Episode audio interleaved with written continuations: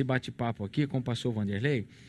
E, e a primeira pergunta que eu queria lhe fazer, pastor, é a seguinte: em que contexto é, do Apocalipse é, nós encontramos essa menção ao 666? E qual é, diríamos assim, a, a interpretação mais, mais popular, a que mais nós poderíamos dizer assim, nós conhecemos e discutimos e aceitamos? Como pois é bem, isso? pastor Elias. Vamos começar pela segunda parte da pergunta. Então, há já há muito tempo entre os protestantes, né, principalmente, há séculos, na verdade, o entendimento né, do Código 666 é, foi feito e tem sido feito ainda por meio de um cálculo, né, é, que é um método chamado de gematria ou gematria, que é aquele lance de tomar então um nome e separar as letras né, com valores romanos e calcular a soma. Né? Então, um indivíduo chamado Andreas Helvit, um, britânico, no século 17, 1630, desenvolveu é, esta, é, este cálculo. Né? Então, ele saiu com essa, esse nome, o, esse, esse título, né? Vicarivis Filidae, e, e ali, coincidentemente, então você tem a soma dos números dos, com valores romanos e dá 666, Vicarivis Filidae. E isto chegou à Igreja Adventista como todos os demais protestantes. Quando a Igreja Adventista do sétimo dia surgiu, já fazia mais de 200 anos né, que havia é, esta leitura do, desse código né, em Apocalipse 13 dessa maneira. É, é interessante que Ellen White, como profetisa, nunca se referiu ao vicário Filidae, nunca escreveu nada a respeito disso, pelo menos até hoje não vi. É, os primeiros adventistas do sétimo dia também não deram assim, uma importância muito grande a isto. E depois veio, a partir do. provavelmente a partir do, da primeira metade do século XX, né, uma ênfase forte neste, é, neste cálculo por parte de evangelistas. E se você perguntar hoje nas igrejas adventistas, muita gente vai dizer que teve uma convicção assim forte, né, profunda, das profecias do Apocalipse diante deste da demonstração né, deste código 666 com o título Vicarivis Filidae, que quer dizer substituto do Filho de Deus. E aí tem então toda a história da tiara, que tem o título, né, etc. Bem, uh, embora a gente não questione a identidade né, do papado relacionado com o Código 666, é muito importante considerar que esta é uma metodologia é, que restringe né, aquilo que o Apocalipse realmente tem a nos dizer. É muito mais do que isso. É, para muitas pessoas soará até estranho a gente dizer que é, este cálculo né, não é uma coisa bíblica, mas de fato não é. Nenhum dos profetas no Antigo Testamento usa isto, ou algo parecido com isto. Em Daniel não temos nada também parecido. Então seria assim uma grande novidade né, no, na, na Bíblia que João utilizasse essa metodologia essa forma de comunicação codificada, né, para transmitir as mensagens dele, principalmente considerando que o Apocalipse é um livro com muitas marcas hebraicas, do pensamento hebraico, né, das escrituras do Antigo Testamento. Então, como não há nada disso no Antigo Testamento, aparecer no Apocalipse seria assim, uma grande novidade de fato. É, agora, há alguns problemas né, para isto. Vamos acentuar alguns deles. Primeiro, é, enquanto Vicarius Filidae é um título que vem da Idade Média, em Apocalipse 13, o código, né, a marca da besta, é dada no contexto do tempo do fim. Não é lá na Idade Média. Então já temos a primeira é, questão né, que devemos colocar diante desse método. É, segundo, o número é da besta e não de uma das cabeças dela. Por quê? Porque o papado, né, na interpretação da maior parte dos, dos intérpretes historicistas, o papado é um dos sete reis. Tá? A besta tem sete cabeças, tanto no capítulo 13 quanto no 17. E o anjo diz a João: né, olha, João, cinco dos reis ou impérios representados aí nas cabeças já passaram. Um existe, seria o Império Romano, e um estava para vir. Quando vamos ao Apocalipse 13, no versículo 3, diz assim: Então vi uma de suas cabeças ferida de morte. Então, quando nós temos os 42 meses, 1260 anos, né, é, na história de atuação do papado medieval, então, quando esse período termina, é quando uma das cabeças da besta é ferida de morte. Então, o papado é uma das cabeças. E a marca, o código, não é, é de uma das cabeças, é da besta como um todo. Então, seja, todos os reis né, ou reinos envolvidos aí na, na besta precisam ser relacionados com o 666 e não só o vicário visfilidei. Né? Muito bem, então esse é o um entendimento tradicional, popular, e, e, há várias questões que a gente pode levantar ele. Né? O contexto em que nós temos esse código, veja, nós já falamos aqui em outras lives né, que o Apocalipse está estruturado, né, organizado em sete conjuntos de visões. São as sete igrejas, sete selos, sete trombetas, aí temos sete sinais, que são aqui da Apocalipse 12, 13 e 14. Depois temos as sete pragas, sete juízos e as sete maravilhas da Cidade Santa. Capítulos 21 e 22. Muito bem, o conjunto no meio né, dessa estrutura, veja, são sete conjuntos e são de sete conjuntos de sete elementos. Veja, aí já temos elementos hebraicos, né? Então, as sete semanas de anos por Pentecostes, né? os sete dias da criação, etc. Então, o conjunto do meio, que é o quarto, né? que são sete sinais, é um conjunto que trata, então, com essa visão da mulher e o dragão, é, a visão das duas bestas e depois a visão dos três anjos, com as três mensagens angélicas. Este conjunto de sete elementos principais é aberto né, com uma cena do santuário celestial, que está no capítulo 11 e 19. Então, vamos esquecer aqui os capítulos e versículos, porque João não escreveu com eles. Né? Então, quando nós chegamos ao final da, das trombetas, com o, o capítulo 11 e 18, aí encerra o ciclo das trombetas. Aí então vem uma visão do santuário. Abriu-se então o santuário de Deus que se acha no céu, e foi vista a arca da sua aliança no seu santuário. Então, esta abertura né, marca é, o início da expiação no santuário celestial. Tem três visões do santuário que abrem os três conjuntos anteriores e outras três que abrem os três conjuntos posteriores. Então, esta é a visão que dá a abertura, a introdução né, para Apocalipse 12, 13 e 14. Quando nós é, é, vemos aqui sobre a arca, né? a arca da aliança, esta é a primeira e única menção, na verdade, no Apocalipse, é a arca da aliança. Por que esta menção? Porque dentro da arca ficavam as tábuas da lei de Deus. E as visões dos capítulos 12, 13 e 14 têm tudo a ver com a lei de Deus. Então veja que aí a visão do santuário já direciona é, a interpretação das visões seguintes. Por que tem tudo a ver com a lei? Porque o dragão persegue a mulher e a sua descendência porque eles guardam os mandamentos de Deus, Apocalipse 12, 17. A besta do mar persegue os santos, né? É, Apocalipse 13. Por quê? Porque o capítulo 14, verso 12 diz que os santos guardam os mandamentos de Deus. E a primeira mensagem angélica manda temer a Deus né? e adorar aquele que fez os céus, o mar e a terra. Bom, há aqui vários elementos nas visões, né, tratando da obediência ou desobediência aos dez mandamentos. Então, é nesse contexto né, de um conjunto de visões que trata com é, o tempo do fim, é, com uma ênfase muito forte na expiação, em que nós temos o Código 666, dentro de um conjunto de visões que tem tudo que ver com a lei de Deus, com a obediência a ela ou com a transgressão dela. Veja que enquanto os santos, os remanescentes da mulher, guardam os mandamentos, as bestas todas quebram os mandamentos. E aqueles que adoram a besta, a sua imagem, o dragão, quebram os mandamentos. Então a lei de Deus está no centro desse conjunto, aí onde aparece né, o 666. É interessante isso, hein? Porque, na verdade, quando a gente olha para esse contexto histórico né, das, das bestas, é, você colocou uma coisa importante aí em relação ao conjunto delas, né? não simplesmente a uma cabeça.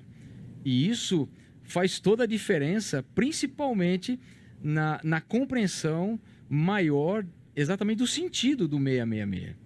Porque quando você pega uma cabeça, você está lidando com o quê? Com uma, uma única. Mas quando você tem um conjunto de, de sistema já todo ele agrupado e há um processo que ele vem em desenvolvimento, crescimento, muda o contexto, não é isso, professor? Veja, eh, Elias, que é, acerca da besta, né, se diz assim, Apocalipse 13, quem é semelhante à besta? Então é interessante que, de fato, ela tem né, a arrogância de querer ser mais do que Deus. E este, esta é uma característica né, da besta e dos poderes representados nessas cabeças. Porque você pode se lembrar, por exemplo, de Nabucodonosor, em, Apocal... em Daniel 3, né? ele faz a grande imagem E aí manda todo mundo adorar a imagem. E os três rapazes hebreus não adoram. Aí ele diz assim: ah, Quem é o Deus que pode livrar vocês das minhas mãos? Ora, ele pretendia ser mais do que Deus. É o mesmo, é, é o mesmo espírito, é a mesma atitude na besta. Porque acerca dela também se diz assim: quem é semelhante à besta?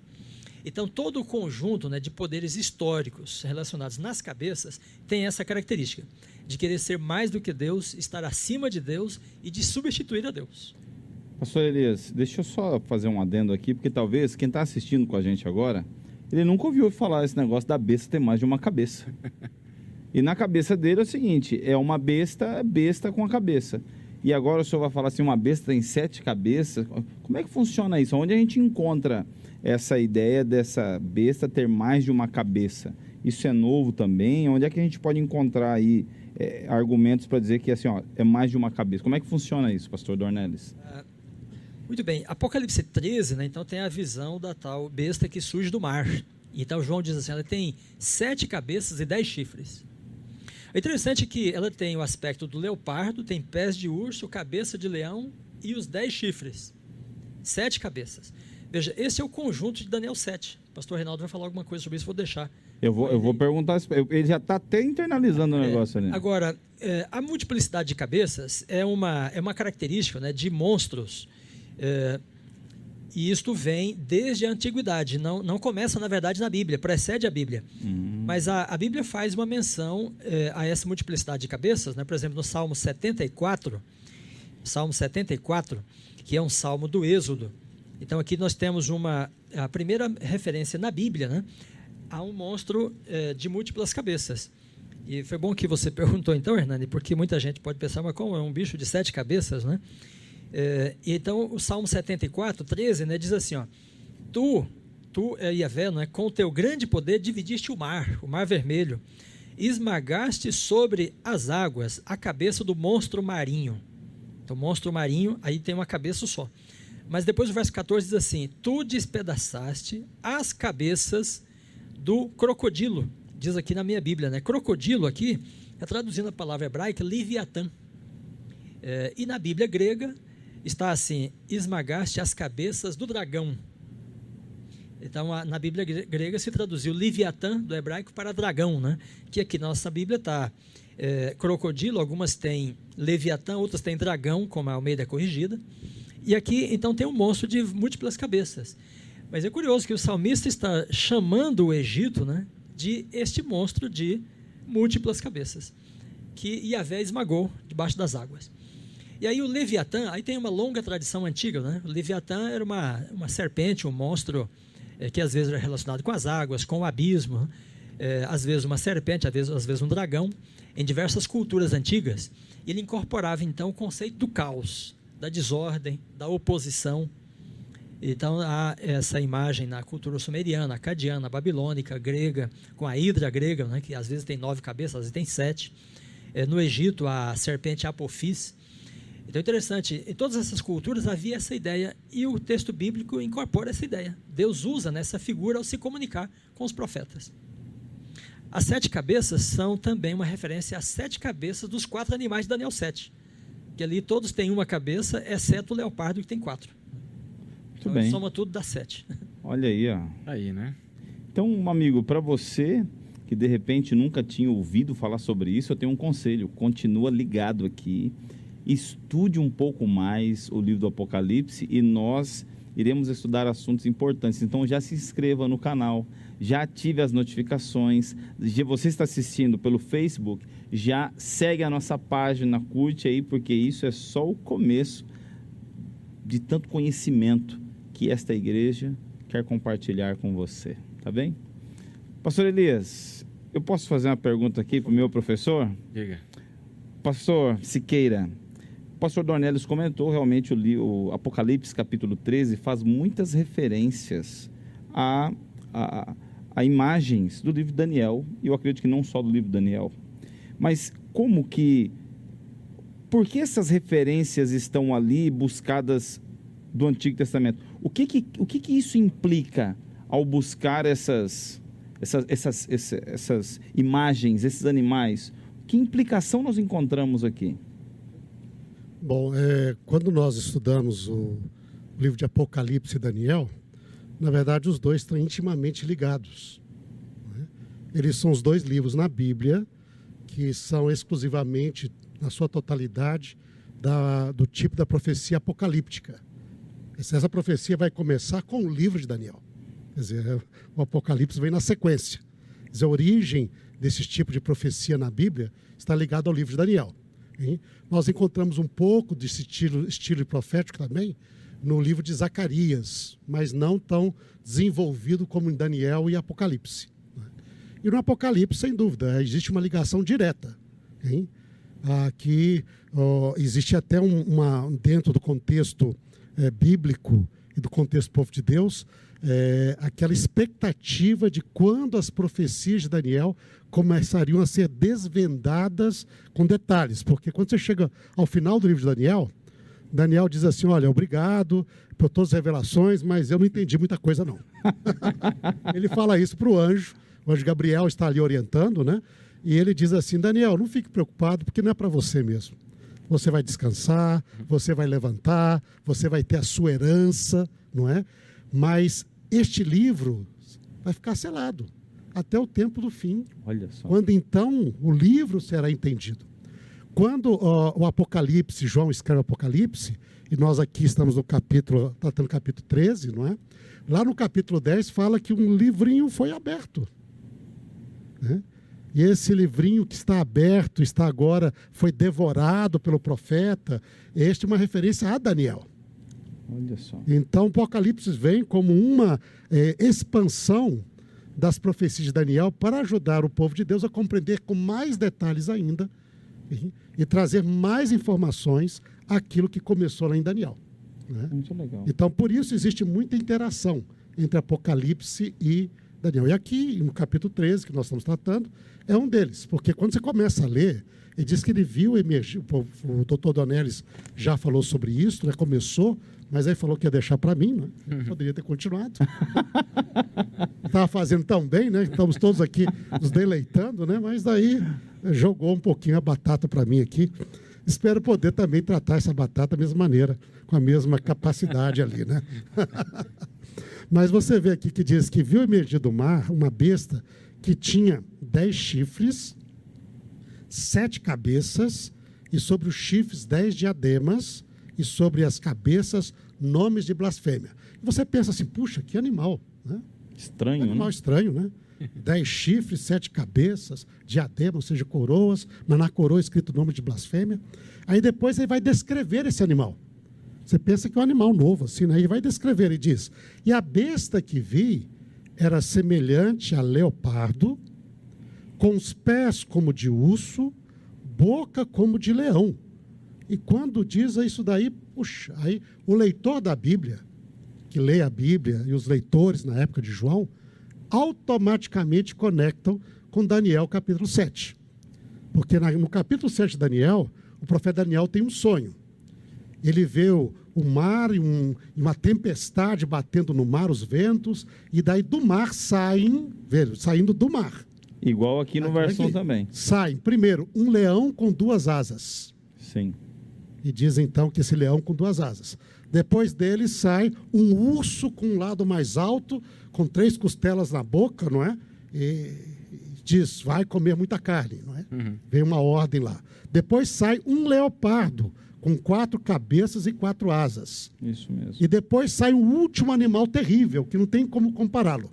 E este animal, ele tem hein, dez chifres, dentes de ferro, não é?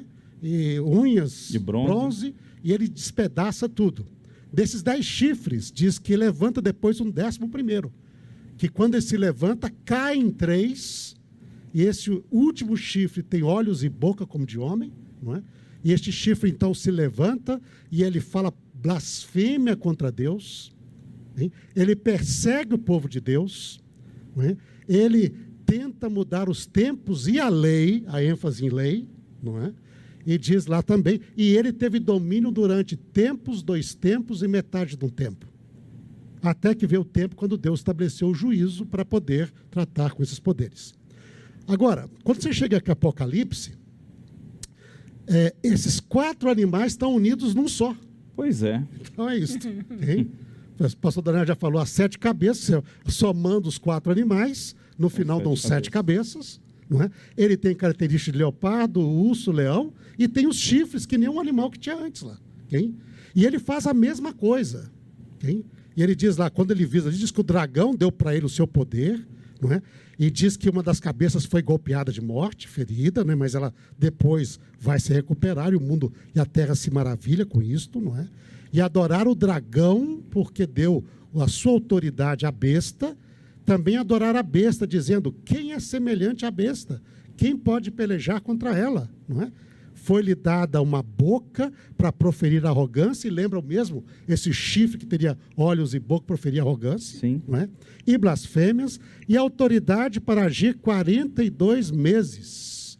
E 42 meses são três anos e meio, que em Daniel é chamado de tempo, tempos, dois, e metade de um metade tempo. do tempo. Mesma coisa, são hein, 42 meses ou três anos e meio.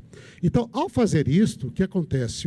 A profecia de Apocalipse nos remete a Daniel para dizer que este poder é o mesmo daquele que apareceu lá. Mas, pastor, peraí, lá são quatro animais, aqui um só.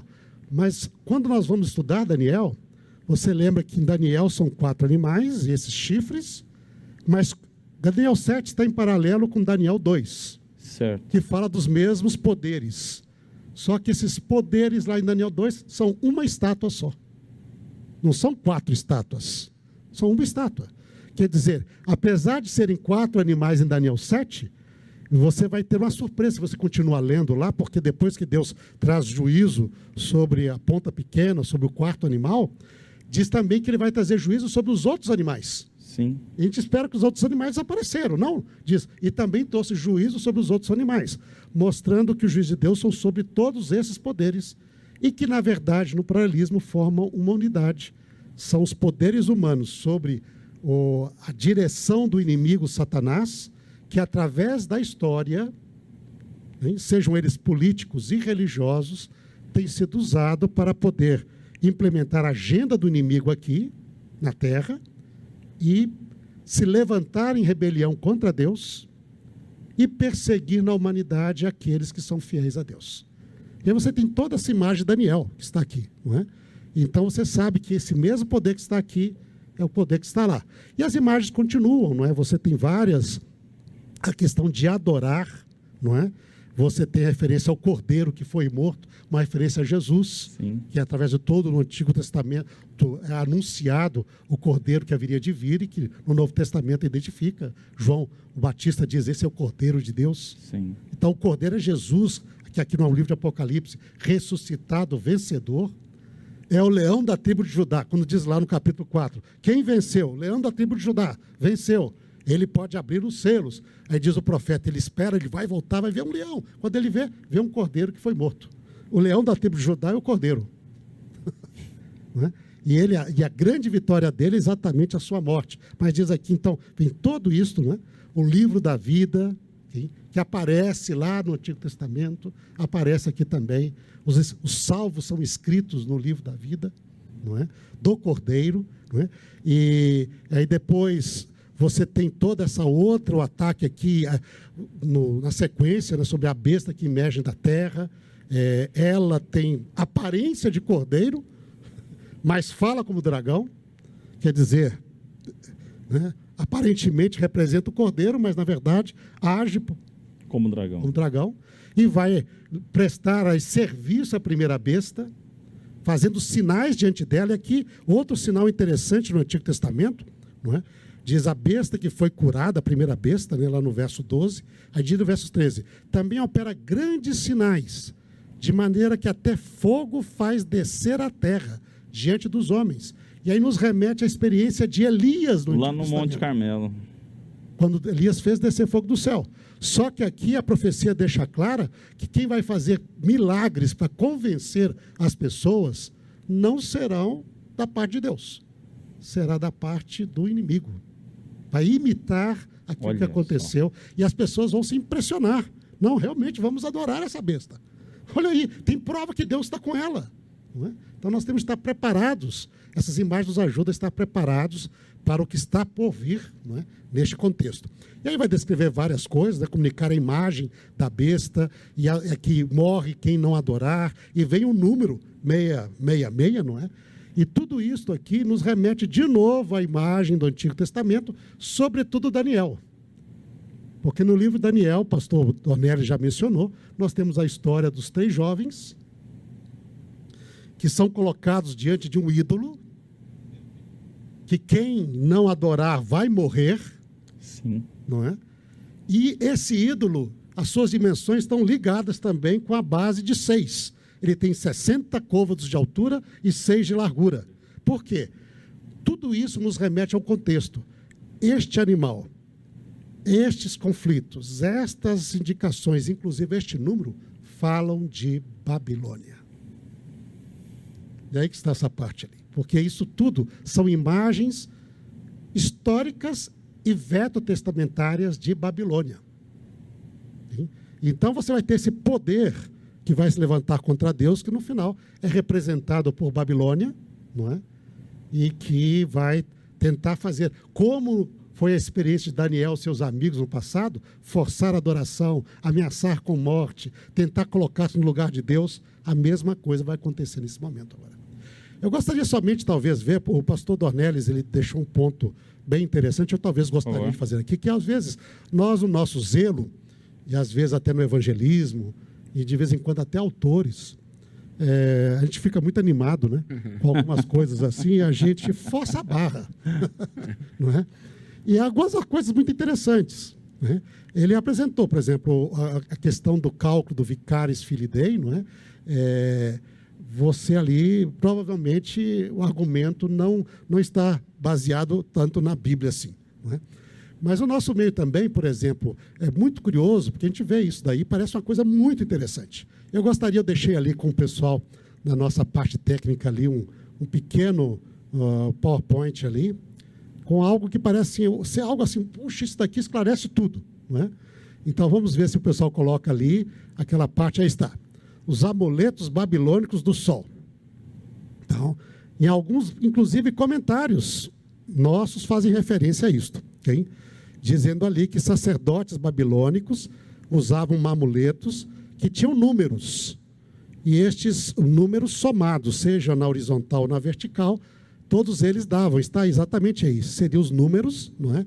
Cada coluna dá 111, e são seis colunas, então a soma total de todos esses números dá 666. Olha só, pastor. Muito interessante, não é mesmo? Desvendando o mistério. Ah, olha aí, mas muita gente usa isso aí. Só qual é o problema? Se nós voltamos aqui agora ao primeiro slide lá, vejam lá, primeiro em vez do segundo.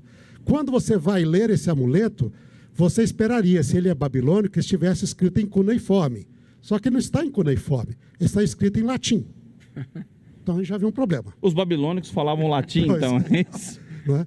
Depois, quando você vai ler, se aqui não, talvez não esteja aqui, mas se você ler aqui, eu apontando aqui, tem aqui Yehová, okay? lá está, por exemplo, Emanuel, ok? Ah, peraí, Babilônio com Jeová, Emanuel, ok? Uriel, sabe? Então, quando você vai ver de perto, o negócio é latim, e lá está falando do sol, o Deus Sol, o Deus Sol pisando ali, etc. E provavelmente isso daqui é um amuleto que não tem nada a ver com Babilônia. Tá?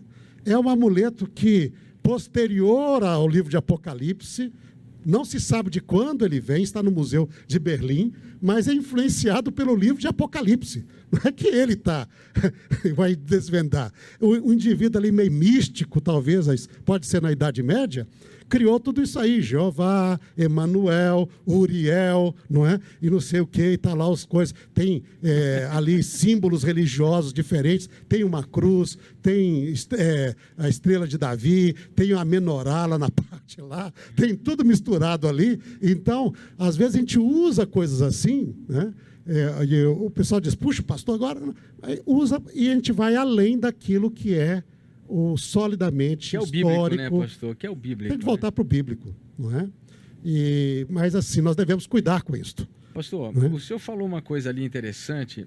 É, eu sei que o pastor ainda tem uma outra pergunta na sequência aí, mas deixa eu só retomar um, um pequeno processo aí, porque quando a gente olha essa relação entre Daniel e Apocalipse, é, é, muito curioso, porque a gente já falou isso em algumas lives passadas, principalmente do conceito de interpretação da Bíblia, não é? Porque é, quando a gente olha para pro, pro, aquilo que teólogos modernos ou até aventureiros é, falam a respeito do 666, você basta olhar na internet, por exemplo.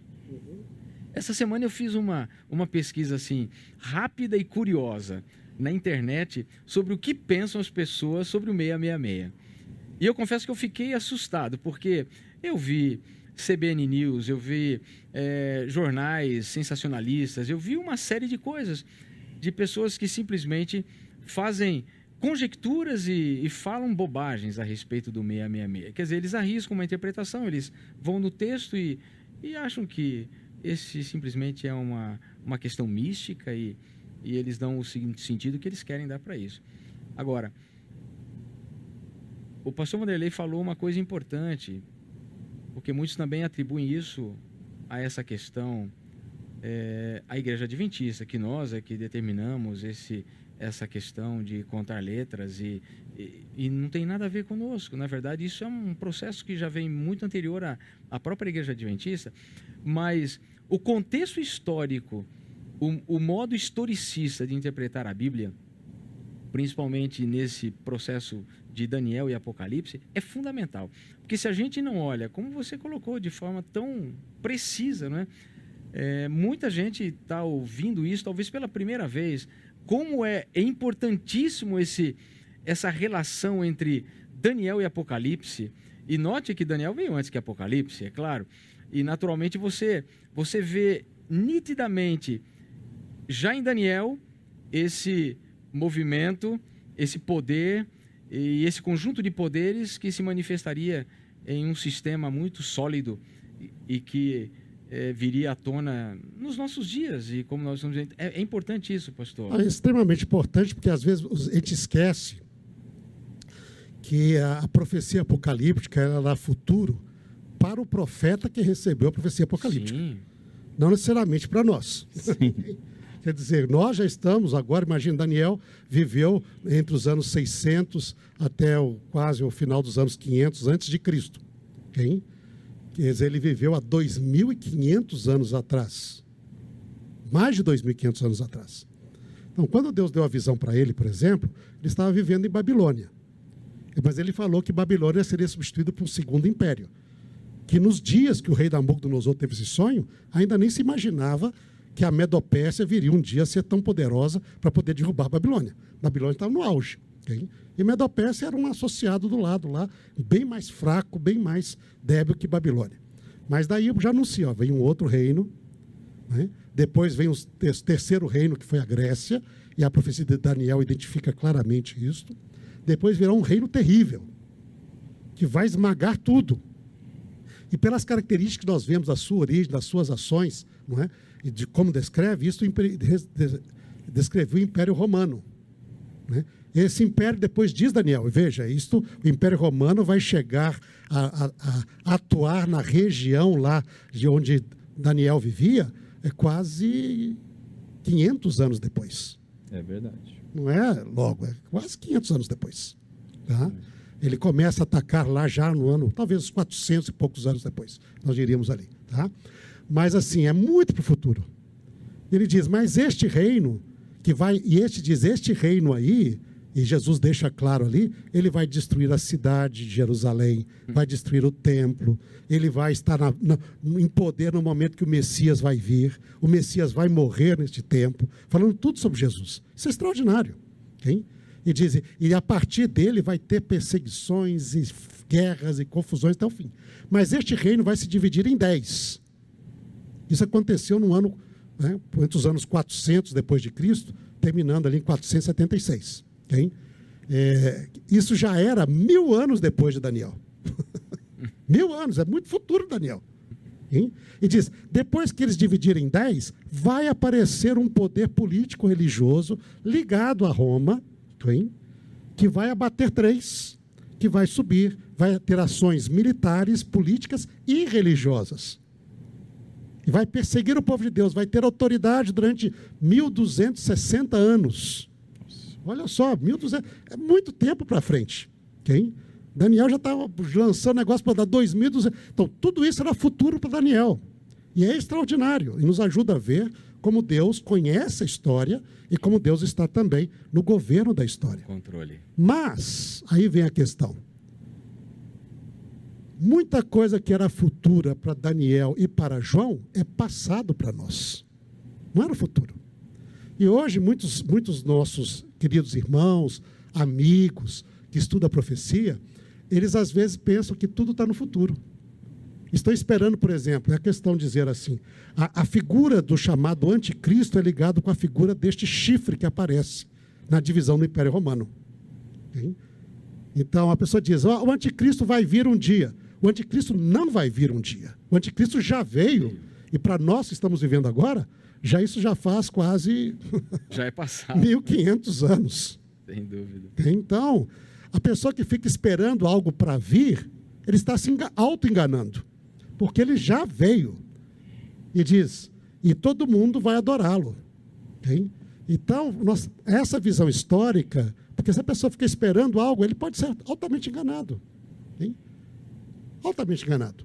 Então, essa visão historicista da profecia nos ajuda a ver a história e ajuda a termos uma visão clara para, nesses dias últimos, lermos a profecia adequadamente estar preparados para aquilo que pode acontecer. Obrigado. E assim era Daniel e seus amigos, porque eram fiéis à Bíblia e permaneciam fiéis a Deus em tempos difíceis como eles passaram. Ok. Muito bem. Eu quero dizer aos amigos que estão em casa que você precisa ter atenção, sabe, amigo, e estudar a Bíblia com seus próprios olhos também e não só pela boca dos outros. Estude a Bíblia, é hora de você deixar um pouco o que te rouba o tempo, para que você invista o seu precioso tempo nas coisas de Deus e não seja enganado por aí.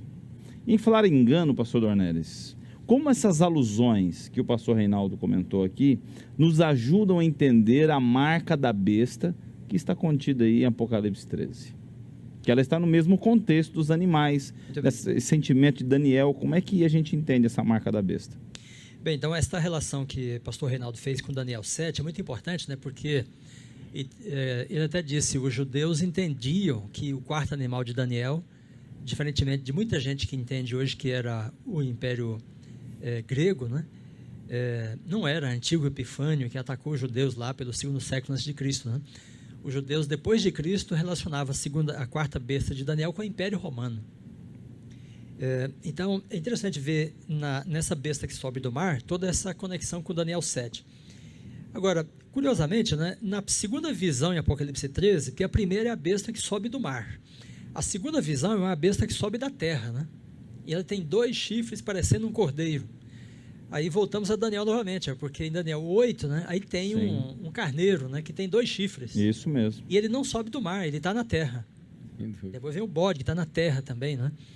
É, e aí, essa ligação da, do, do, da besta aqui de dois chifres né, com o carneiro lá é muito interessante, porque o carneiro, em Daniel 8, né, era um símbolo da Pérsia, é, é, do, reino, do Império da Pérsia, que resultou da união da Média e da Pérsia. Dois poderes se juntaram e formaram o Império. Né? Segundo ponto, o Império da Pérsia, a princípio, né, foi aliado dos judeus. Liberou os judeus de volta para Jerusalém. A reconstrução, né? Quando voltamos aqui para o Apocalipse, esses dois aspectos é, são, são, importantes aqui. Essa ligação é exatamente para isto, né? É para a gente entender que a segunda besta em Apocalipse 13 é, representa o poder também que resulta da junção de duas entidades. São dois chifres, os chifres são poderes, né? E os pioneiros sempre entenderam assim. Os pioneiros adventistas, né? Era o poder do protestantismo americano e do republicanismo. É interessante que quando você estuda a história americana, as igrejas protestantes elas são um poder civil na história americana, sabe? Uau. Assim como o Estado também é um poder religioso. O presidente jura com a mão sobre a Bíblia, né? É, o, o, compromisso maior dele é com Deus, depois com a nação. Por isso, quando ele peca, né? É, então ele, ele sofre bastante, porque eu lembro do Bill Clinton, né? Ele cometeu adultério, eh, quer dizer, hipoteticamente era isto, né? Então esse é o pior pecado dele, porque ele é ungido de Deus. Então, tanto as igrejas têm o poder civil, porque elas atuam no espaço público, né? É, como o Estado também. E o segundo ponto dessa ligação é que o poder representado pela besta de dois chifres, né, a princípio, é aliado do povo de Deus. Porque é a Revolução Americana que dá origem a, toda a, a todas as revoluções modernas, que separam igreja de Estado, sabe, no mundo inteiro. Aonde essa revolução chegou, né? Depois da americana é que vem a Revolução Francesa, mais de 20 anos depois.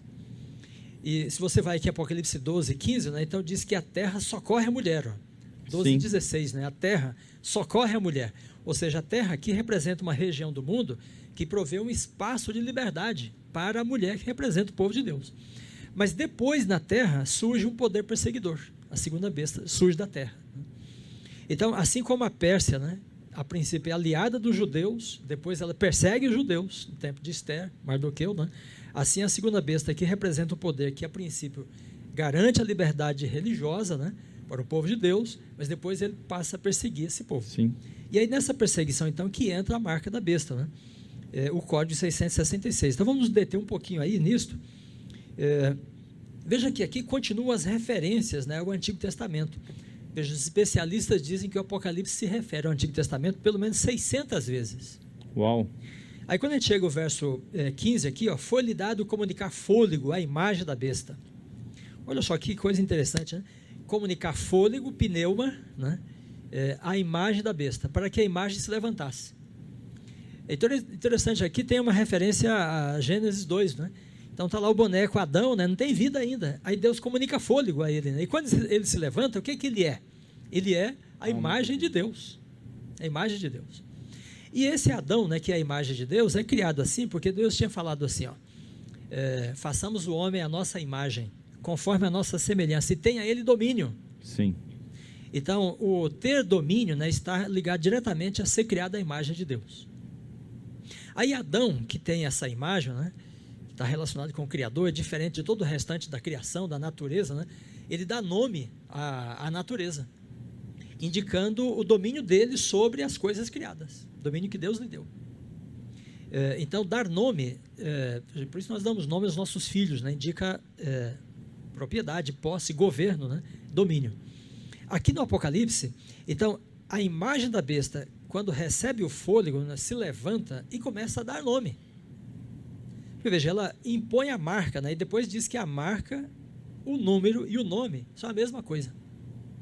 Então, veja, aqui tem uma inversão da criação. É, você perguntou das cabeças, a gente falou um pouco aqui desses animais, que são animais híbridos, né? são monstros híbridos. Esses monstros híbridos, né, é, é, asa na, nas costas do mamífero, né? Quatro cabeças nas, na, no leopardo, sete cabeças da besta, que parece um leopardo. Né? Então, isso mostra que a criação divina está em desordem, é, está num processo de desordem, né? num processo de caos. E nesse processo de caos, os animais estão agora querendo dominar em lugar do homem. Agora, que animais são esses? Animais que são simbólicos, né? eles representam poderes espirituais porque no fim, quem é que está por trás do papado medieval, por trás de Roma, né? O que, é que significa dizer que Roma é um dragão, né? O que o Egito era um dragão, é que é um poder por trás deles, poder diabólico, sabe? Que usa esses impérios para estabelecer domínio e posse sobre os seres humanos.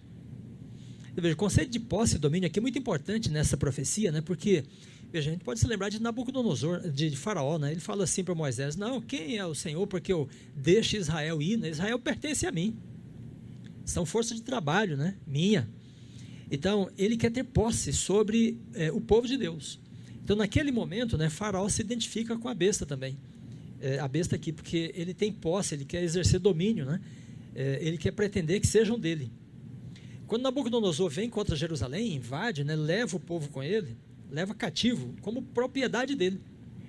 E se você vai, por exemplo, Jeremias 32, né, aí lá o profeta diz assim: Deus está entregando a terra de Judá e o povo de Judá eh, nas mãos de Nabucodonosor.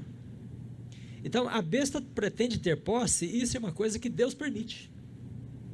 Sem a permissão divina, é, ela não poderia. Mas Deus permite essa ação aqui. Sim. Então é importante a gente perceber que essa linguagem está sendo usada, essa maneira de falar aqui, né, é para fazer a gente se lembrar da criação. E então aí vem, os seres humanos são marcados.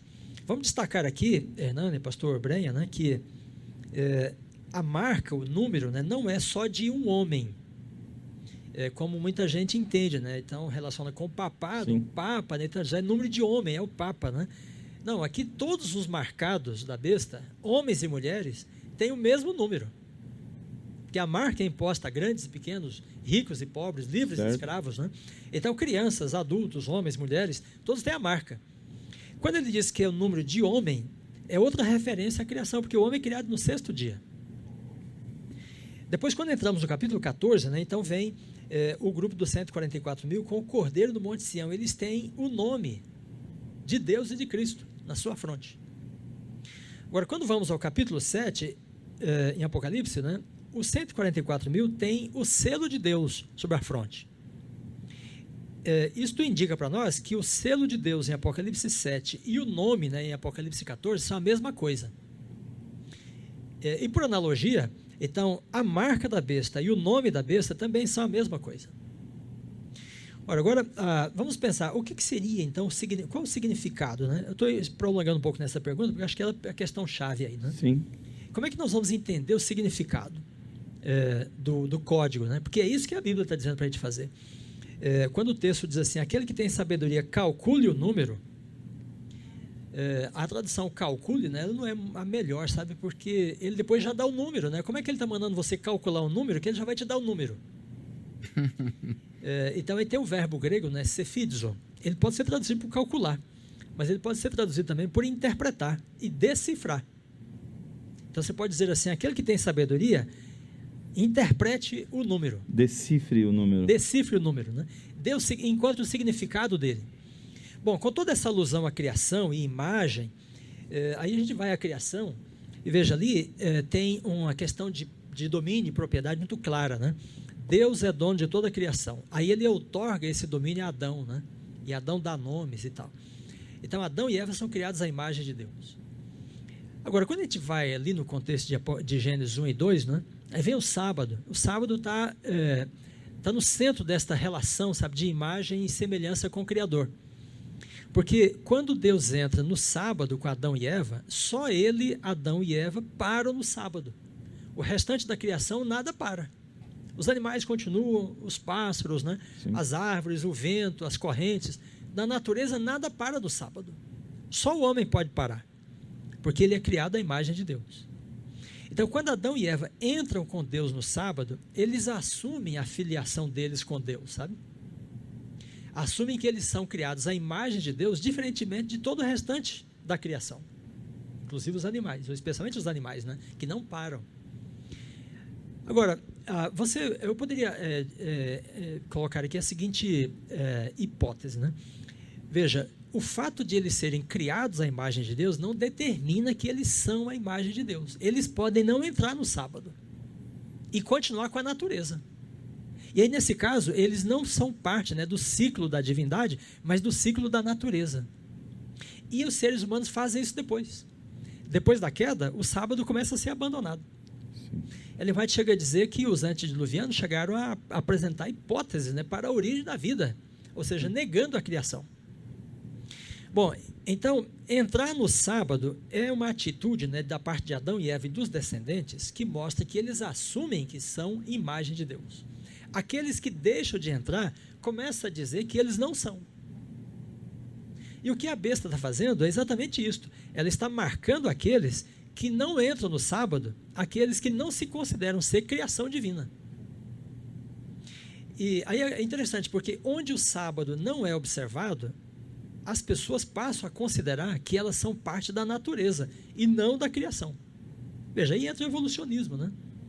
Veja, para o ser humano, para o indivíduo que é evolucionista, de onde ele vem? Ele vem da natureza, de processos naturais. Ele não é da mão do Criador. Então aí é, a gente pode entender que o código é dado aqui com essa referência à criação como uma referência clara à sexta e o sábado.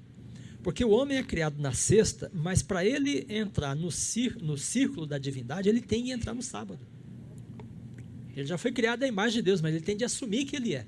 Inclusive, depois o diabo vem e fala para Eva assim: não, você não vai morrer, você será como Deus, né? Aí já questiona toda a relação dela com Deus, sabe? Então, quando nós falamos aqui da lei de Deus que está no centro né, dessas visões, e aí você vai para a primeira mensagem e o anjo diz: Adorai aquele que fez. Aí está o chamado para entrar no sábado, sabe? O chamado para assumir que nós somos criação divina, que nós somos a imagem divina. Se nós não entramos no sábado, nós estamos dizendo que nós não somos criação divina. Então, ou seja, aquele que entra no sábado com o Criador, é, toma a atitude do Criador e aí tem o nome do Criador, porque nome é atitude e caráter na Bíblia. Aquele que não entra está dizendo que ele não é filiação, não é criação divina. E aí ele vai com a besta.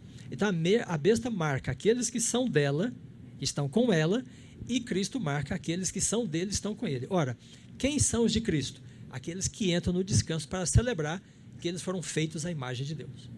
Quem é que tem a marca da besta? Aqueles que não entram no sábado é, ignoram que eles são criação divina e passam a considerar que eles, na verdade, são parte da natureza.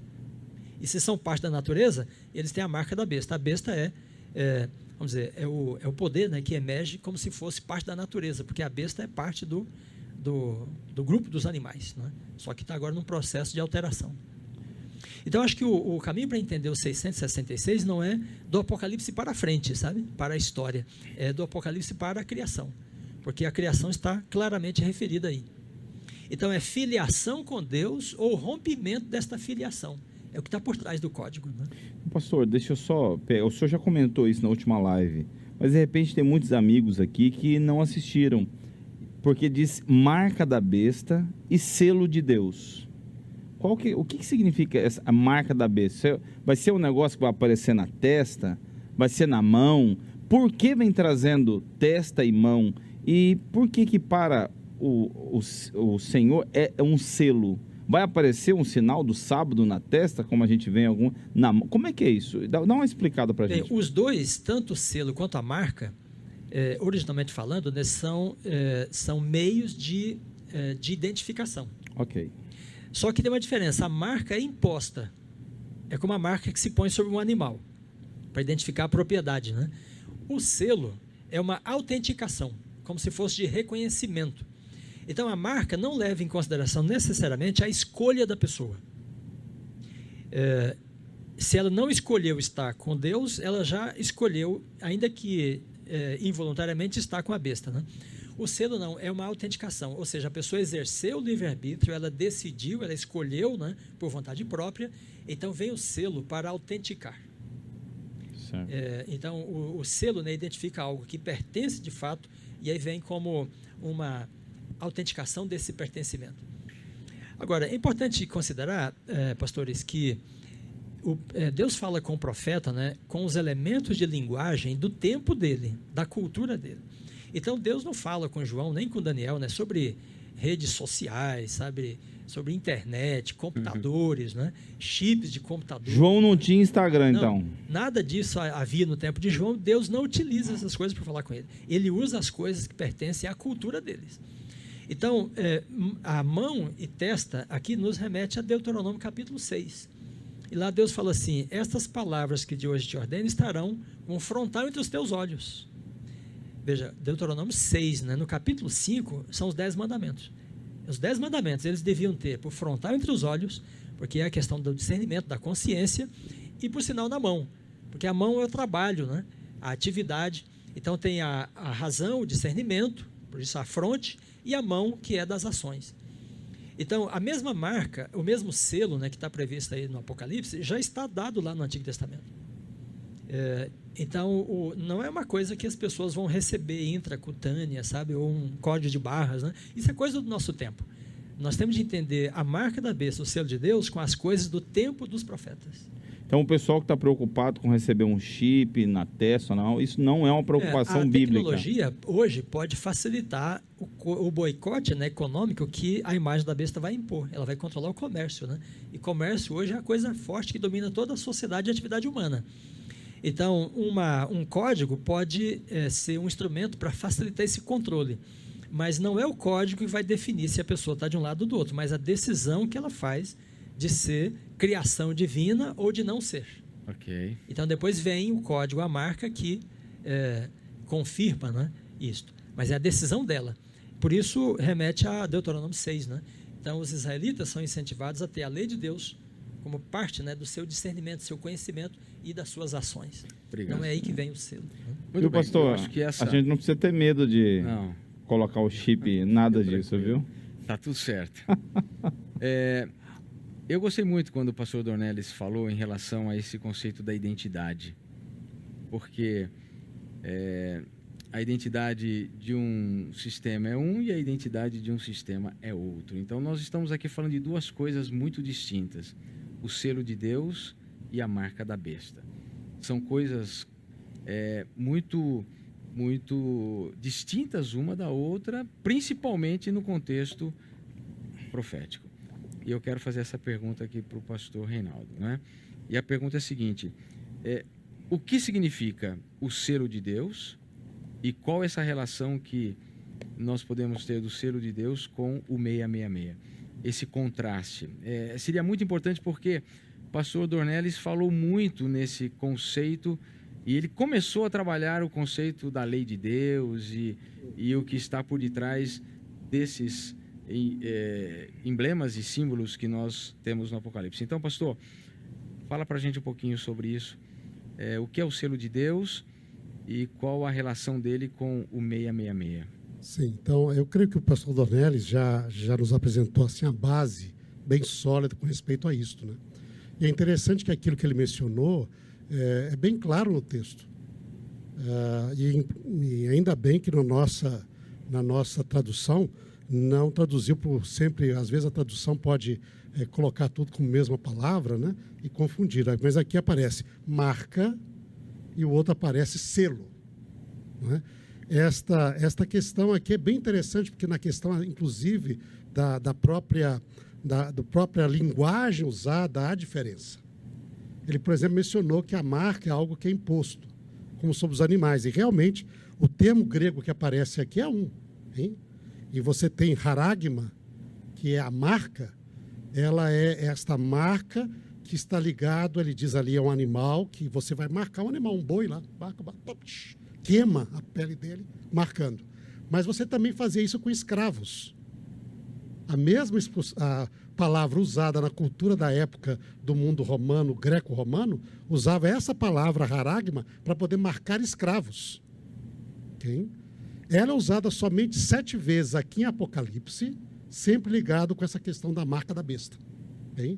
E uma vez em Atos, no discurso lá de, de Paulo ao, ao- diante dos gregos, né, dos filósofos gregos, ele fala assim que não pense que Deus é semelhante à imagem construída por homem. Ele usa o mesmo verbo para falar de idolatria como algo que, que faz ligado com ídolos, sabe? Então é interessante que a palavra tem essas duas coisas aqui: marcar escravidão, ou propriedade, não é? Mas é, um, é ligado com um pensamento antigo com estigma. Você corta a carne da pessoa, não necessariamente que vai cortar. Sim. Essa ideia de você faz por escravidão é algo é algo que é violento, imposto, inclusive nas religiões antigas, inclu- na época também antes, a- as pessoas faziam palavras que em grego são ligadas a estigma, colocar, cortar a sua carne para dizer que pertencia a tal Deus, etc. E a Bíblia proíbe isso. Mas toda essa ideia vem de que a marca da besta é nessa relação de propriedade de escravidão. Ela é imposta, ela é forçada, ela é brutal, ela não é um negócio assim que você, sabe, ela, ela tem essa ideia de brutalidade, de domínio, ok? Porque vai, se ninguém for aceitar, morre. ok?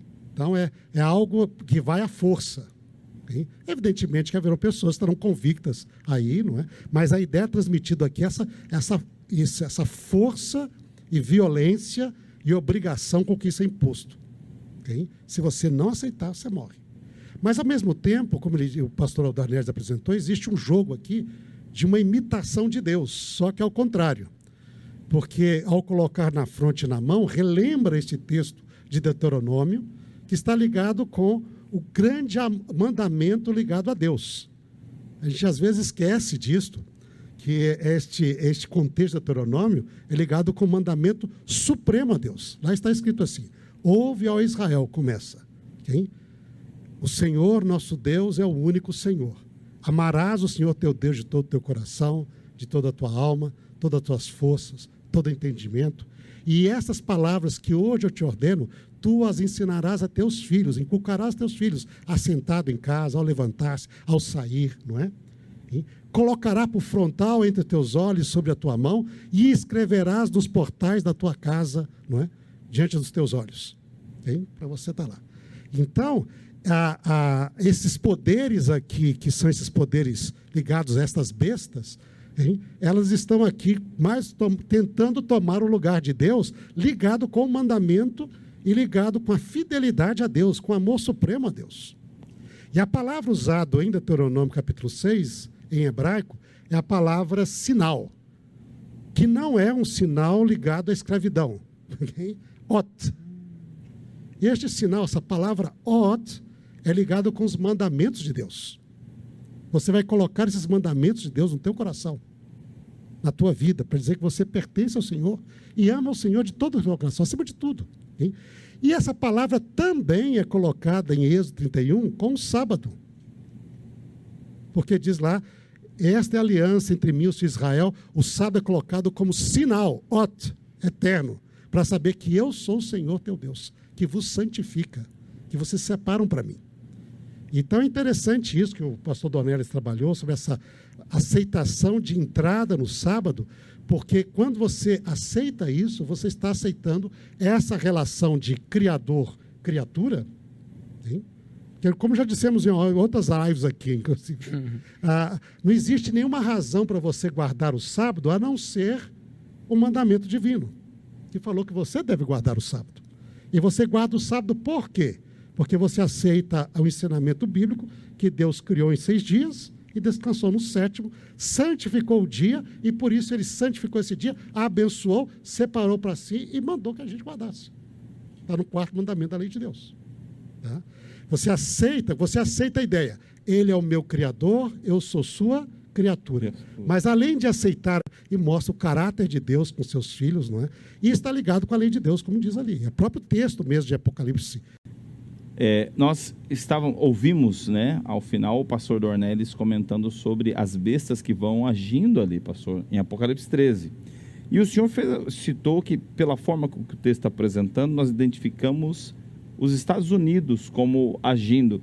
Só que para aqueles que estão acostumados a buscar esse tipo de conhecimento, não na Bíblia, mas na internet, ouvem que essa besta é o papado, essa besta é o protestantismo, essa besta é, é muita coisa, menos aquilo que a gente está apresentando. Então eu quero perguntar para o senhor: essa besta que está agindo aí, é a América, é o, o protestantismo, é o, o, papado? O que, que é? Quem são esses personagens para a gente identificar hoje e termos desvendado esse, não vou dizer mistério, mas essa dúvida que tantas pessoas semeiam na internet? Fernando, essa é uma questão delicada aqui e a gente não consegue resolver assim é, rapidamente, né? Podemos dar algumas sugestões. Sim. Mas veja, a primeira besta é ferida de morte. O que é essa ferida de morte? O, o entendimento né, dos protestantes, isso desde o contexto do século XVIII, né, é que a ferida de morte é a retirada do do, do apoio político, civil, né, é, do poder religioso. Então, os estados europeus, com a Revolução Francesa, o humanismo, tudo isso que veio no século XVII e XVIII, os estados europeus tiraram do catolicismo né, aquele apoio irrestrito que davam a todas as causas católicas. É, então, a ferida de morte é quando o poder religioso não tem mais o poder civil à sua disposição, é, como seu braço forte, né, e portanto não pode perseguir mais ninguém. E aí o poder religioso se, é, se, vamos dizer, se restringe né, à sua atuação no campo religioso. Pois bem, quando diz que a besta sobrevive, ou ela volta a viver, é porque ela vai é, retomar esses poderes. Agora, o que é curioso em Apocalipse 13 é que dos versículos 11 a 18 não tem mais ação da primeira besta. As ações são da segunda besta. Nós estamos acostumados com a ideia de que verbo indica ação. Né? Então, os verbos todos usados em Apocalipse 13, 11 a 18 são para falar, primeiro, das ações da segunda besta como falso profeta, porque aí faz sinais, seduz, né? comunica fôlego e depois os verbos que indicam as ações da imagem da besta. A imagem da besta fala, ela fala como dragão, ela faz morrer, ela impõe a marca da besta. Então veja, nenhum desses verbos aqui tem como sujeito a primeira besta. Então, ou seja, se a gente olhar para a Europa esperando que aquela estrutura religiosa né, do catolicismo, do papado, venha retomar os poderes civis, isso não vai acontecer. Que poder que ele retoma? É o poder que a imagem da besta vai lhe proporcionar. Aí, quando entramos no capítulo 17, fica mais claro, porque uma visão recapitulativa ajuda a entender a outra. Né? Então, no capítulo 17, a mulher, que representa o poder religioso, está montada na besta. A besta é toda a estrutura civil, do poder civil. Né? É, ali está, estão envolvidos né, o poder do Estado americano, dos Estados europeus e dos reis do mundo inteiro. Porque no capítulo 17, a ideia é universal. Okay. Então, estes poderes civis do mundo inteiro vão oferecer, é, vamos dizer, sua força, sua influência, sua legislação né, é, ao poder religioso. Então, aí, aquela, a primeira besta, vamos ver, o que, que sobrou dela depois da Revolução Francesa? O poder religioso, a religião, o poder simbólico que ela exerce. Agora, no capítulo 17, todo esse poder religioso está configurado na mulher. E a mulher, no capítulo 17, está montada na besta, ela domina sobre a besta a besta ali representa todo o poder civil que nos últimos dias se coloca à disposição do poder religioso. Aí é interessante a gente pensar aqui nesse contexto, veja, aí as pessoas pensam em catolicismo, protestantismo, todas as religiões, sabe? Porque se você pensar no contexto americano, são os protestantes, os evangélicos, os pentecostais e os católicos juntos. Todos eles são atuantes, juntos é, ao governo é, civil hoje. Todas as religiões estão lá. Se a gente pensar no contexto da América do Sul, o, o catolicismo é mais atuante, mais forte do que o protestantismo. Se a gente pensar no contexto da Europa, o catolicismo também é mais atuante, mais forte do que os protestantes. Agora, se você pensar no Oriente, no Extremo Oriente, onde é o budismo, o hinduísmo, então ali são, é o espiritualismo, que é a religião que vai manipular o poder civil. Aí, para isso, tem a visão do capítulo 16, né? os três espíritos trabalhando juntos, sabe? em busca de conquistar o poder dos reis da terra. Olha, quem são os três espíritos? As três grandes religiões. Então aí tem catolicismo, tem protestantismo, evangelicalismo, pentecostalismo e tem espiritualismo. Então, em cada situação do, do planeta, um deles será mais influente que o outro, mas eles estão juntos. E, e o poder civil à disposição deles é, é principalmente o poder americano, que é o poder mais forte, e de todos os países que vão aliar aos Estados Unidos nessa empreitada. Então, todos os países estão representados na besta em Apocalipse 17. Todos os reis da terra, como diz em Apocalipse 16, né? Os espíritos vão se dirigem aos reis do mundo inteiro. Do mundo inteiro. Então, ou seja, o poder religioso tenta cooptar o poder político né, no mundo inteiro. O poder mais forte de todo esse poder político é o poder americano. Mas depois vem todos os poderes do Brasil, da Europa, né, da África, do mundo inteiro termina ele se colocando à disposição do poder religioso. Quem comanda todo esse processo né, é o catolicismo, no fim das contas. Porque nós falamos aqui de lei dominical, essa lei dominical vem do catecismo católico romano, guardar domingos e festas. Então, os protestantes, ao pensarem numa lei dominical, eles estão levando as pessoas a guardar a lei de Roma. Se os, os espiritualistas né, buscarem lei dominical, eles estão fazendo isso em prol de Roma. Então, no fim, é, Roma termina tendo a influência religiosa sobre todos os reis da terra. Meu amigo, você está percebendo? As coisas não são assim como tão fáceis como alguns querem fazer. Não adianta hoje indo num caminho aonde numa leitura de um Twitter a gente tira um doutorado de uma ideia. Não é assim, é necessário estudar. É necessário estudar para que você saiba qual tipo de sinal de marca você tem recebido. E eu quero aproveitar aqui o pastor Reinaldo e perguntar o seguinte para o senhor, pastor Reinaldo: como fazer para receber o selo de Deus? Bom, quando nós olhamos ali em Apocalipse, Aqui, ó, toma esse aqui. Pronto, aqui. aqui. Ok, obrigado. Tem que apertar o botãozinho de cima ali. Botão de cima ali. Isso. Bom, quando nós olhamos o Apocalipse, né, nós vimos aqui o capítulo 13 e o 14, e o 14 vem com a mensagem de Deus. Diz que viu um anjo voando no meio do céu, três anjos, né, tendo o evangelho eterno para pregar a todas as nações. Ou seja, qual que é a chave aqui? A chave é o evangelho. O selo de Deus está ligado com o evangelho. Está ligado com a adoração, e o evangelho eterno é o Novo Testamento, mas também é toda a Bíblia. Ele é o evangelho que sempre existiu. Não é? E aí fala para adorar o Criador, para ter fé em Jesus, para guardar os mandamentos de Deus. Não é? Mas eu creio que essa resposta aqui, porque não é simplesmente eu guardo o sábado, eu tenho o selo de Deus. Não. Você tem de ter um relacionamento de fé com Deus, pelos méritos de Cristo, pelo sangue de Cristo Jesus. Guardar o sábado sem Jesus não dá selo de Deus para ninguém. Porque a salvação não vem pela guarda do sábado. A salvação vem pelo, pelo sangue de Cristo. né? Agora, aquele que é salvo diz: aquele que me ama, passa a amar a Cristo, guarda os meus mandamentos. Quer dizer, nós não guardamos os mandamentos de Deus para nem salvação e nem para proteção. Nós guardamos os mandamentos de Deus porque amamos aquele que nos salvou, se entregou por nós e nós entregamos nossa vida por ele também. Eu creio que Paulo, e aí ele nos dá o seu espírito, porque é interessante que na Bíblia, esse selo no final, que está ligado com a fé em Cristo, está ligado com o Evangelho eterno, está ligado com os mandamentos de Deus, ele é efetivado através do Espírito. Porque é o Espírito que sela os que são de Deus. É. Eu creio que aí nós temos essa passagem de Efésios, não é? Está lá no capítulo 1 de Efésios, e Paulo deixa isso bem claro. Efésios, capítulo 1, versos, não é? Diz aqui, é, Paulo está falando aos Efésios aqui sobre os redimidos, sobre os salvos, da qual os crentes na cidade de Éfeso faziam parte. Ele diz lá, começando, diz que nós fomos salvos ou destinados para a salvação, segundo o conselho de sua vontade, não é? A fim de sermos para louvor da sua glória nós, os que de antemão, verso 12, né, Efésios 1, verso 12, os que de antemão esperamos em Cristo. E diz: E em quem também vós, depois que ouvistes a palavra da verdade, o evangelho da vossa salvação, tendo nele também crido, crer em Cristo, no Evangelho da salvação, fostes selados com o Santo Espírito da promessa, é?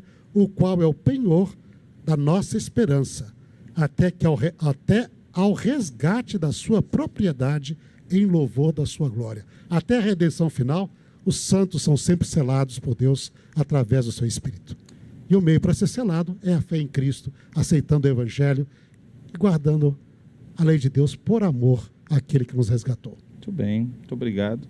Então você percebeu aí, meu querido amigo, minha querida amiga, que a, o selo, o selamento de Deus sobre a nossa vida não vem pelas obras que fazemos, mas vem pelo nosso relacionamento com Deus. É quando nos entregamos a Ele que fazemos o que Ele pede por amor a, Ele e não às coisas ou medo das consequências. E em falar em medo das consequências, pastor Dornelles, deixa eu pegando aqui uma das últimas perguntas contigo, que eu sei que o pastor Brenda tem uma pergunta ali muito importante. Qual o destino daqueles que são marcados pela besta? Bom, a, a segunda, a, a terceira mensagem angélica nos dá esse destino, né? Veja, seguiu Apocalipse 14, verso 9, né? Seguiu-se ainda outro anjo, o terceiro, dizendo em grande voz: Se alguém adora a besta, a sua imagem e recebe a sua marca na fronte ou sobre a mão, também esse beberá do vinho da cólera de Deus, preparado sem mistura, no cálice da sua ira, e será atormentado com fogo e enxofre, diante dos santos, anjos e na presença do Cordeiro. Veja que aqui é, a besta também terá esse destino, né? porque no capítulo 19, veja que aí nós temos lá no 19, verso 19, né? diz assim: E vi a besta e os, os reis da terra, olha só, com seus exércitos congregados para pelejarem contra aquele que está montado no cavalo. O cavalo branco, né? o seu, e o seu exército. Mas a besta foi aprisionada e com ela o falso profeta. E aí no finalzinho diz: Os dois foram lançados vivos no lago de fogo e enxofre. Então, o destino da besta é ser é, julgada por Deus, condenada, né, executada com é, a perdição no lago de fogo e enxofre. Para lá também vão todos aqueles que têm a marca da besta, porque assumiram a sua mesma atitude, né, seu mesmo comportamento, seu mesmo caráter. Agora veja que Apocalipse 16 ainda diz assim, que tem as taças da ira de Deus, né, sete últimas pragas. E, e elas caem sobre aqueles que têm a marca da besta. Então, ou seja, a, a previsão né, de intolerância no mundo, de perseguição até àqueles que não têm a marca da besta, segundo Apocalipse 13. Mas no desdobramento das visões de João, né, a situação muito mais crítica para aqueles que têm a marca da besta. Então, a princípio, esses têm a proteção do Estado, mas o próprio Estado né, cai nas mãos de Deus para o juízo. É, a besta e todo o seu, todo o seu, todo o seu sistema, né? É, e então, os que têm a marca da besta e a seguem também estão é, sujeitos ao juiz de Deus, às sete últimas taças, pragas, né? E por fim, é, a destruição do lago de fogo. Então é muito importante que a gente pense e ore a Deus. O pastor Reinaldo tá explicando, estava explicando aqui como ter o selo de Deus, né? É, no Apocalipse é lavar-se no sangue do Cordeiro, é buscar o batismo do Espírito, né? Como ele leu em Efésios. É, e esse é o caminho de segurança porque a marca da besta terá uma proteção provisória e depois tem consequências eternas, né? Quer dizer, Sim. isso é muito importante, né? A gente ter isso em mente, porque é, ao final a gente hoje vê o mundo dividido em muitas facções, né? Religiosas, né? E as pessoas aí ficam brigando na internet, é, ficam é, entrando em tantas discussões até mesmo teológicas. Existem tantas, tantos muros que separam não é? As religiões, separam é, os credos e tudo mais. E naturalmente que nós, de alguma, de alguma é, em algumas situações, nós nos colocamos nesse contexto também, porque nós acabamos é, também defendendo os princípios da palavra de Deus, aquilo que nós acreditamos.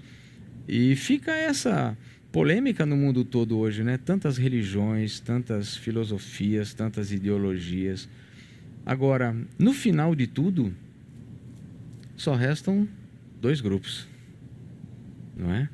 E a gente não pode perder isso de vista, porque é, ao final são os adoradores da besta e são aqueles que é, são os adoradores do verdadeiro Deus aqueles que têm ou o selo de Deus ou a marca da besta. Ou seja, não existem três destinos, existem dois destinos. É, o destino daqueles que adoram a besta e têm a marca da besta já foi aqui muito bem colocado. Mas há o destino final daqueles que recebem o selo de Deus. E qual é esse destino? É o mais importante de tudo isso que a gente comentou e falou ao longo de toda essa live, né? É, é aquilo que a gente sonha. É, então fala um pouquinho para a gente, pastor, no final dessa nossa conversa, qual é o destino final daqueles que vão receber o selo de Deus? Veja que no texto de Apocalipse, pastor Brenha, e isso é o mais estes, esses, essas passagens que Deus colocou ali para animar o seu povo mostrando aqueles que querem ser fiéis a Deus, né? Mesmo com risco de vida. Lembra? Os três amigos de Daniel, o próprio Daniel, eles arriscaram a sua vida por sua fidelidade a Deus. Eles disseram: Olha, se Deus, os três amigos responderam a Deus, se Deus quiser nos libertar, Ele vai libertar. Ele tem poder para isso. Mas se não quiser, fique sabendo, ao rei, que não vamos adorar a sua imagem. Ou seja, se nós precisarmos de morrer, nós morreremos por amor e fidelidade ao nosso Deus. Amém. Este é o princípio. Nós não sabemos o que vai acontecer, mas nós somos fiéis a Deus. Agora, Deus aqui ele já dá uma, uma indicação do que vai acontecer com aqueles que são fiéis a Deus. Porque contrastando os que recebem a marca da besta, estão 144 mil. Que recebe o selo de Deus e recebe o seu nome. É? E diz: eles vão estar com o Cordeiro, com Cristo, em pé no Monte Sião. Eles vão cantar com os redimidos de todas as eras. Os que vão ressuscitar, não é? Que tiveram morrido antes, eles estarão ali firmes com o Cordeiro. Para quando? Para toda a eternidade. Amém. Eles parecem estar perdendo no momento desse conflito terrestre, enquanto que os outros estão na segurança, os que seguem a besta e têm a marca do seu nome, essa, essa, essa meia, meia, meia, não é? é? Com essa ideologia de se colocar no lugar de Deus. Mas aqueles que seguem o Cordeiro, mesmo entregando a sua própria vida, eles estariam dispostos a dar a sua vida por, por, pela fidelidade a Deus, eles terão a vida eterna. E aí vem, então, todo o final do Apocalipse, a nova Jerusalém, a nova terra, estarão com o Cordeiro, viverão com ele para sempre. Né?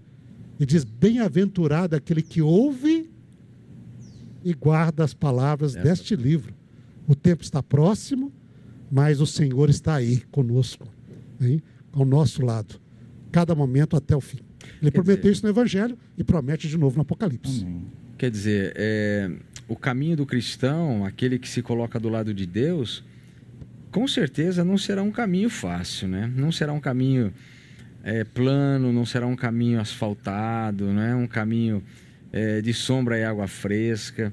É, momentos difíceis para o cristianismo, assim como é, foi para o cristianismo no primeiro século ou para tantos que viveram em séculos posteriores, que viveram oprimidos por esse sistema, que passaram por momentos difíceis, sangrentos, que deram a sua vida, é, muitos é, serão chamados também para viverem essa mesma experiência e, naturalmente, que uns até serão mártires e nós não sabemos, pode ser a minha vida, pode ser a tua vida, pode ser a vida de quem está nos assistindo hoje. Mas a verdade é o seguinte: nada, nada daquilo que acontecer para aqueles que estiverem do lado de Deus aqui nesse momento é, é algo que é, é, será eterno, né? Quer dizer, esse é o ponto importante. É uma fração de tempo, né? É, a eternidade para nós virá depois. Agora, aqueles que estão ao lado da besta, é, é, vivendo esse momento aparentemente de supremacia sobre, sobre os filhos de Deus, eles terão um curto espaço de tempo para viver, ou melhor, para morrerem pela eternidade. Então, o que vale mais a pena, né, pastor Reinaldo? Sem dúvida, né? E lembrando aqui Daniel, né, o Apocalipse diz lá que haverá tempo de angústia como nunca houve, não é? Mas neste tempo será salvo o teu povo. Miguel vai se levantar, é Jesus, vai libertar os seus, quer dizer, existe uma libertação. Foi assim sempre no passado. Quem quis ser fiel a Deus, diz, padeceu perseguições. E será assim no final dos tempos também. Mas todos aqueles fiéis de Deus estão garantidos, né? Eu lembro uma vez estava com eu e minha esposa, estávamos no Vale dos Valdenses. Ali naquelas montanhas lá nos Alpes, ele, abrimos de novo o grande conflito.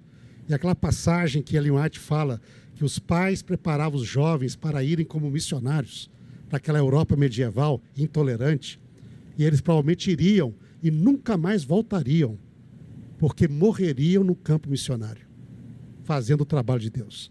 Mas eles mostravam para as montanhas e diz: olha, o braço humano, o poder humano hoje pode tirar a nossa vida, mas a nossa recompensa são como essas montanhas.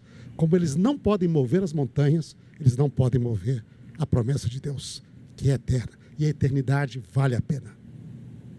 Como Daniel foi libertado, como seus amigos foram, e como outros tantos, mesmo dando a sua vida, serão libertados na volta de Jesus, vale a pena ser fiel a Deus. E por isso amaram mais a Deus que sua própria vida. Por isso são dignos, são dignos de andarem com cordeiro, andarem vestidos de branco, receberem a honra que Deus vai dar aos seus filhos, diz ali disso. Nós não recebemos, merecemos honra nenhuma, mas diz que Deus vai honrar os seus. Né? E nós estaremos ali junto com o Cordeiro para todo sempre. E vale a pena. Quem está ao nosso lado é maior, não é, do que o poder do inimigo que mobiliza ao longo dos séculos todos esses poderes, né, políticos, civis e religiosos que conspiram contra contra o povo de Deus. Louvado seja Deus por isso, né? Eu quero agradecer, pastor Reinaldo, pastor Vanderlei, por esse momento né, de inspiração. Foram momentos de aprendizado, momentos de é, profundo é, conhecimento da palavra de Deus. A gente lamenta o fato de termos que fazer essa live em dois tempos, né? Porque o tempo ao vivo foi um e agora o tempo que nós estamos tentando completar essa live é um momento que a gente vai gravar e espero que as pessoas consigam linkar os dois momentos. Mas o importante de tudo isso, né, pastor Hernani, é a, é a certeza de que Deus nos dá a orientação, Deus nos dá o caminho e felizes são aqueles que lavam as suas vestiduras no sangue do Cordeiro, felizes são aqueles que é, tomam essas vestiduras brancas, felizes são aqueles que é, terão o privilégio de, mesmo em meio ao sofrimento, deste mundo terem o vislumbre da eternidade. Verdade, pastor. Eu fico emocionado ali ouvindo o pastor Reinaldo falar, me tocou muito a ideia de as pessoas se prepararem sabendo que não voltariam. Então, hoje em dia nós tomamos tanto cuidado, né, com a nossa vida, às vezes até cuidamos demais no que falamos por medo de uma consequência que pode acontecer e pensar que essas pessoas elas preparavam seus filhos para talvez não vê-los nunca mais nessa terra, mas a, a certeza que na eternidade os veriam, né? E acho que falta esse espírito na igreja de Deus de novo, da gente poder, de nós nos doarmos amando mais a Deus que a nossa própria vida. E eu tenho certeza que é estudando a Bíblia que a gente vai ter esse espírito novamente, né, Pastor Reinaldo? Nós queremos então pedir ao pastor Reinaldo para finalizar esse momento com uma oração, por favor. Vamos orar então? Bondoso Pai está nos céus, te agradecemos por esse momento de estudo e reflexão na tua palavra e agradecemos ao Pai pelas revelações que tu deixastes ali no livro de Apocalipse para ajudar os teus filhos, tuas filhas a conhecer o tempo em que vivemos e os tempos que estão por vir, Senhor, para terem certeza da maneira como tu desejas que nós decidamos, Senhor, nos momentos críticos da história deste mundo. E também para podermos ter a certeza de que tu estarás ao lado dos teus filhos até o fim, selando-os com o teu Santo Espírito, protegendo o Senhor com a tua mão e dando força, se necessário for, para enfrentar qualquer desafio, mesmo desafios para a própria vida. Senhor Santo, nós pedimos que abençoe a cada um que nos acompanhou nesta live, que está estudando a tua palavra, que o fortifique, que abençoe esta pessoa e aos seus queridos também. E que todos nós, pela tua graça, possamos estar ali contigo por toda a eternidade, junto com o Cordeiro, que deu sua vida por nós, e contigo, ó Pai, que nos amou de tal maneira que, Senhor, nunca pôde imaginar passar esta eternidade sozinho, sem aqueles que tu, pela tua graça, redimiste e pelo teu Santo Espírito tem conduzido aqui nesta terra. Guarda-nos agora ao longo desta nova semana. Abençoa-nos, Senhor. Em Cristo Jesus te pedimos, de tudo te agradecemos. Amém. Amém. Que Deus te abençoe. Nos vemos semana que vem com um tema maravilhoso. Boa semana. Até lá.